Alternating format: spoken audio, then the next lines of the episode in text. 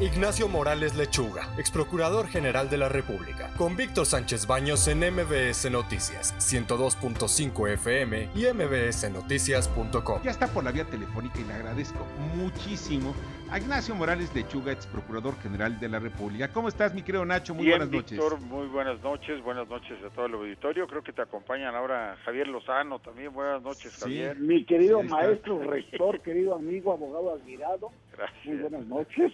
Buenas noches. Sí, sí, a tus sí, órdenes, Víctor. Pues mira, ese es el tema de, de- de- del gobernador de Tamaulipas. Ah, Pues ya nos han dicho, ahorita ya, ya están pero poniéndose, están encendidas las luces amarillas y rojas en la Fiscalía General de la República. ¿Por qué? Porque pues el, un ministro, un magistrado, perdón, pues dijo que no, de, que no, no operaba la- la- la controversia constitucional que habían interpuesto porque pues en contra del Congreso de- de- del Estado de, de- de Tamaulipas. Porque ellos dicen, en el gobierno federal, dicen incluso el presidente y la misma secretaria de gobernación, Olga Sánchez Cordero, de que el gobernador eh, Cabeza de Vaca, García Cabeza de Vaca, pues está desaforado, o sea, él no tiene fuero. bueno, yo, yo creo que aquí habría que tomar en consideración lo siguiente. Sí.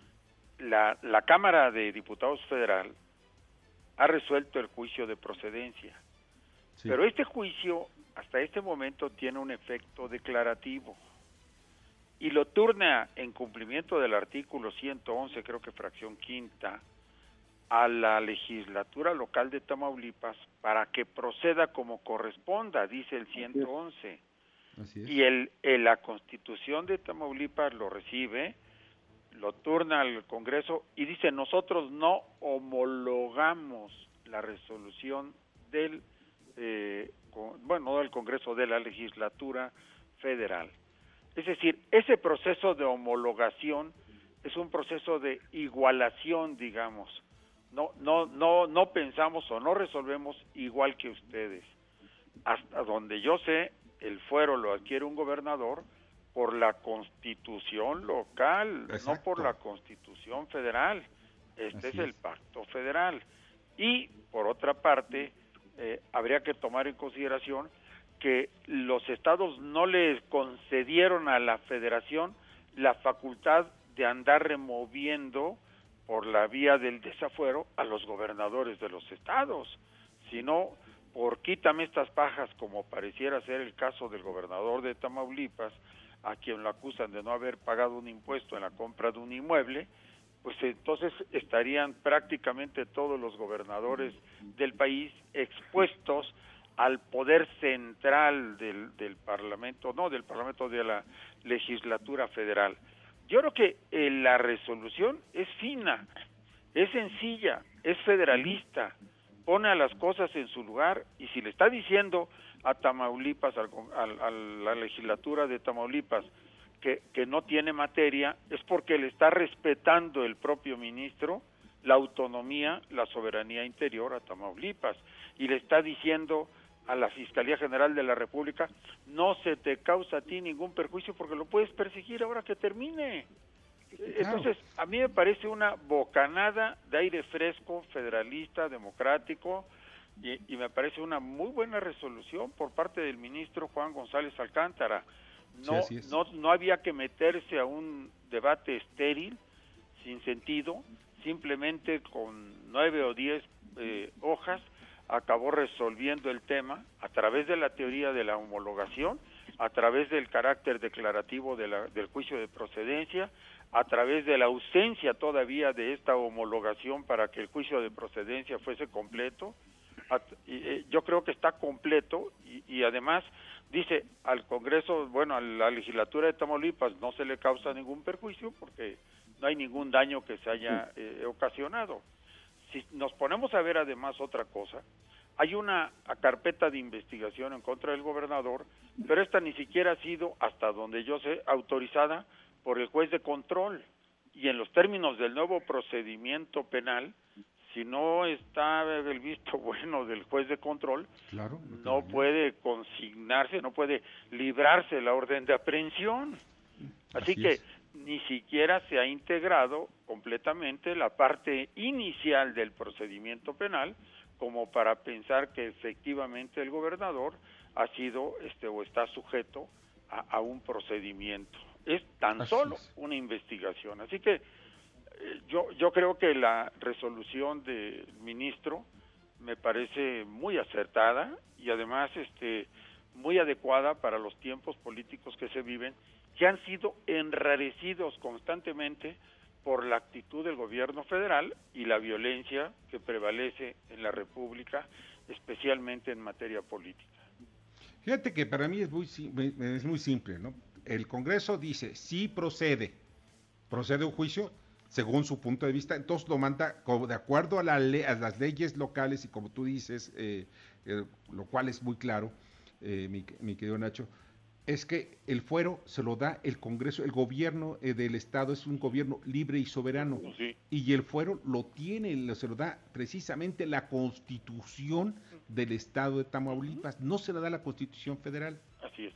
Entonces, en ese sentido, llega y dice, sí es procedente, pero nada más que dice el Congreso, para nosotros no es procedente. Pues Viene el revire de la Fiscalía General de la República, entonces, eh, pues presenta una, un reclamo a la, a la Suprema, perdón, eh, esto lo manda la, perdón, el, gobierno de Tamaulipas lo regresa a la Suprema Corte de Justicia y dice, bueno, pues que sean ellos los que los que definen y define precisamente el, el ministro, el ministro eh, González Alcántara, pues define, ¿saben qué? Pues aquí no hay materia. Pues y se acabó las, para mí, se acaba el asunto, ¿eh?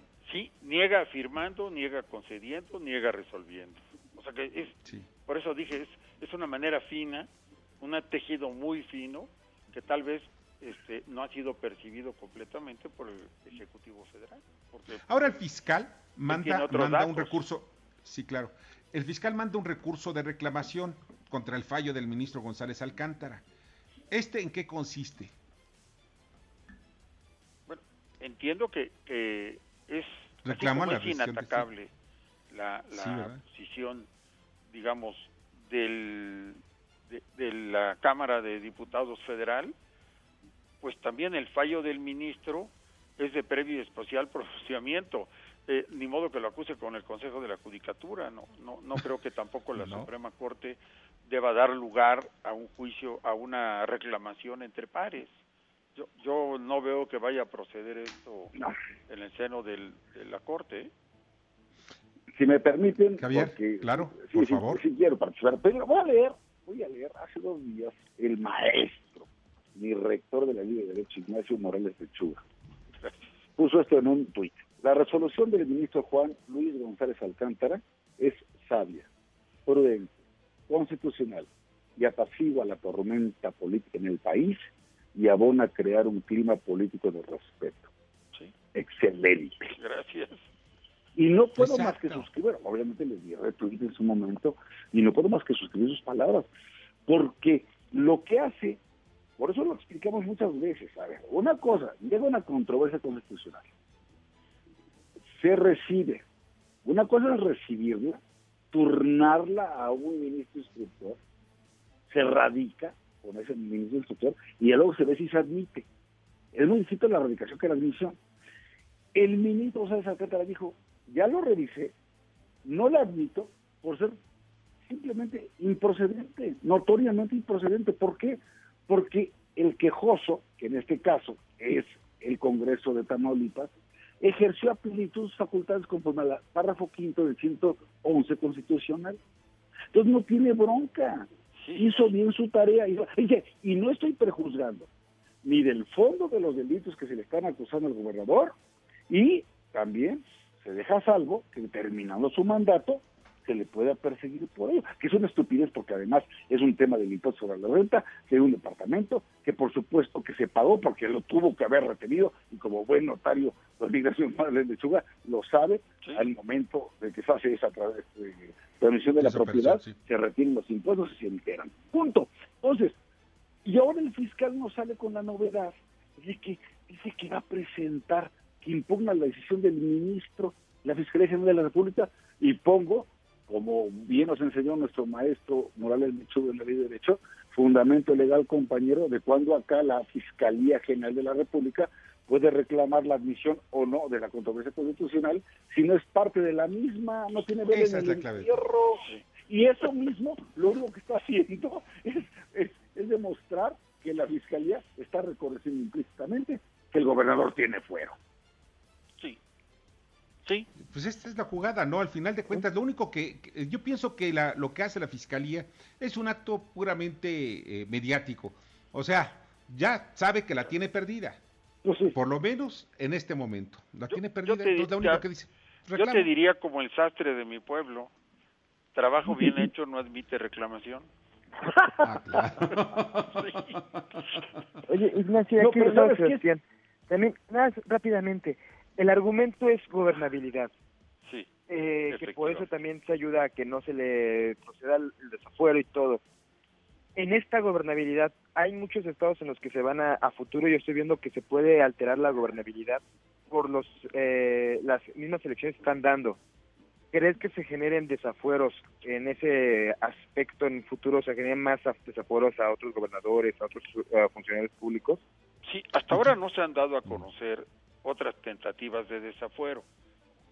Yo creo que la ingobernabilidad más bien habría que verla por el lado que está señalando Estados Unidos. Se habla de un 30 a 35% del territorio nacional en poder del narcotráfico. Correcto. Y la verdad es que la violencia y el dominio que ejercen algunos carteles en distintos territorios de la República, Puerto Vallarta, podríamos pensar, zonas de Sonora, zonas de Sinaloa, zonas de, de, a veces de Guanajuato, de otros estados en donde se está viendo cómo se acumula la violencia, pues son para, para crear un temor, por supuesto, y una abstención de gobierno federal y de los estados y esto de alguna manera una abstención u omisión crea el estado de, de ingobernabilidad por ahí lo vería no tanto por por el tema político de desafueros ¿eh?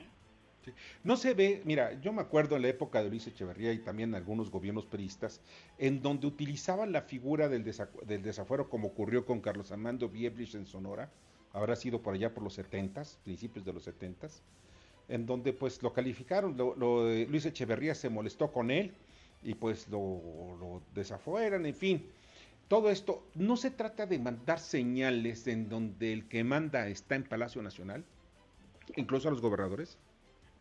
Bueno, yo creo que en un gobierno autárquico, centralista, como que vivimos en, en esa época, sin cambio, digamos, con cierta parálisis del poder y del dominio, se entendería, pero en tiempos actuales la sociedad ya cambió, el país cambió también, ya no es el mismo. Entonces no se puede eh, otra vez gobernar a través del espejo retrovisor y tratando de eh, rehacer o renacer eh, viejas prácticas que ya fueron desterradas. Lo, Biebris todo el mundo acabó considerándolo una víctima, por supuesto, del poder de los pinos por, por un tema de propiedad eh, y de ejidos en, en uno de los valles de allá de Sonora y un enojo presidencial, por supuesto, aparentemente sin, sin que fuera verdaderamente fundado, que motivó la caída de Viebris, que lo único que hizo fue ponerse de lado de los agricultores y propietarios sonorenses, es decir, de, su propio pueblo.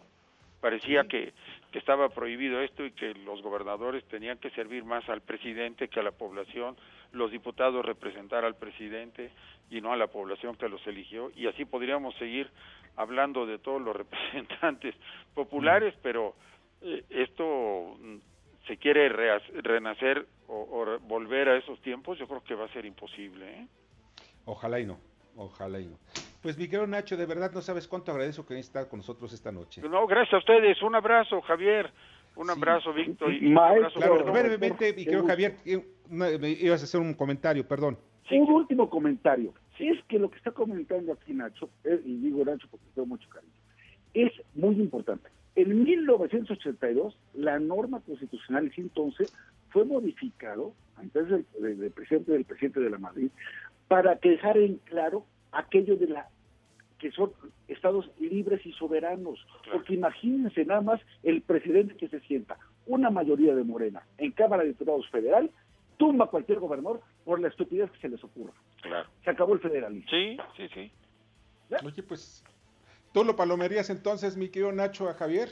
Pero hombre, por favor, de los más destacados, excelentes maestros de la escuela, no son...